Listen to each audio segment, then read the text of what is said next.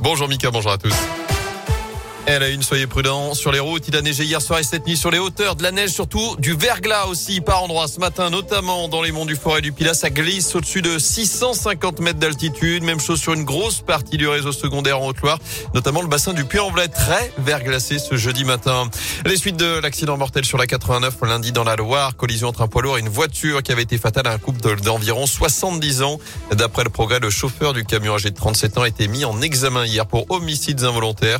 Il a sous contrôle judiciaire avec interdiction de conduire tout véhicule. La piste d'un pneu éclaté qui aurait rendu le poids lourd et sa remorque incontrôlable reste privilégiée.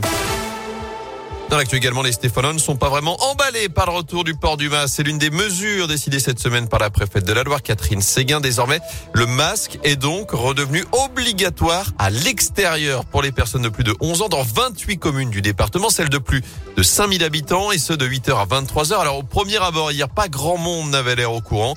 En tout cas, la mesure divise. Radioscope est allée vous demander votre avis sur le retour de ce port du masque, notamment dans les rues de saint je savais absolument pas. Et ce que j'en pense, c'est que j'en ai vraiment ras-le-bol, en fait. Et que je vois pas quoi ça sert, là, dehors, alors qu'il n'y a personne. Je le porte par habitude. Bon, enfin, il faut qu'ils arrêtent. Ils nous font porter le masque, parce qu'en plus, il y a des problèmes à la fois de sous-effectifs et de fonctionnement à l'hôpital. Donc, portez le masque. Comme ça, ça évitera que vous soyez malade, parce qu'à l'hôpital, bon, on va peut-être vous soigner, mais on est un peu ricranque aussi. Je trouve ça intelligent. Je pense que les gens qui sont contre, il faut qu'ils aillent voir à l'hôpital ce qui se passe. Et à mon avis, après, ils se sentiront peut-être un petit peu moins égoïstes. C'est pas bien compliqué de mettre le masque, enfin. Je n'étais absolument pas au courant, et j'en pense que c'est du n'importe quoi parce qu'on est sur euh, de l'extérieur en fait. Encore si je marche dans la rue un samedi où il y a plein de monde, bah oui peut-être je le mettrai pour les autres, pas que pour moi. Mais sinon on est à l'air libre, je vois pas pourquoi on devrait porter le masque.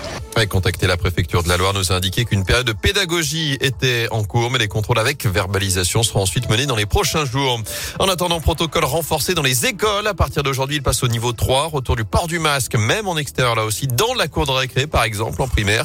Les activités physiques et sportives sont aussi restreintes en intérieur. Et puis dès lundi, la limitation du brassage des élèves sera renforcée à la cantine.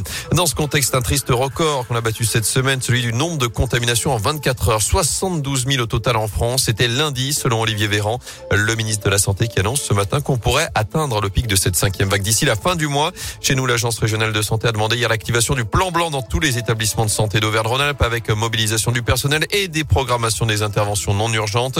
Notez également que 12 millions de Français ont effectué leur rappel vaccinal. Plus de 600 000 se font vacciner chaque jour pour accélérer encore et ouvrir de nouveaux rendez-vous. Les pharmacies qu'ils souhaitent pourront désormais ouvrir tous les dimanches de décembre et de janvier. En foot, Julien Sablé sur le grill. Le coach des Verts par intérim sera présent ce midi à l'Etra pour la traditionnelle conférence de presse avant le déplacement à Reims samedi soir en Ligue 1. C'est lui également qui devrait diriger les Verts pour cette rencontre alors que ses dirigeants continuent de chercher un successeur à Claude Puel. En tout cas, ce ne sera pas David Guillon. D'après le progrès, les discussions n'ont pas abouti avec l'ancien entraîneur Rémois. Un point de moins pour Lyon et un Olympico à rejouer à huis clos décision hier de la commission de discipline après les incidents face à Marseille. Décision qui fait débat. Les deux clubs la dénoncent, l'un l'estimant trop lourde et inéquitable l'autre la jugeant trop clémente. Côté terrain, enfin, il y aura bien deux clubs français en huitième de finale de la Ligue des Champions après la qualification de Lille hier soir vainqueur 3 buts 1 sur le terrain de Wolfsburg. Les Lillois qui terminent même premier de leur groupe. Le tirage au sort des huitièmes aura lieu lundi midi et ce sera sans le Barça balayé 3-0 hier soir par le Bayern Munich et reversé simplement en Ligue Europa. C'est la fin d'une époque pour le Barça.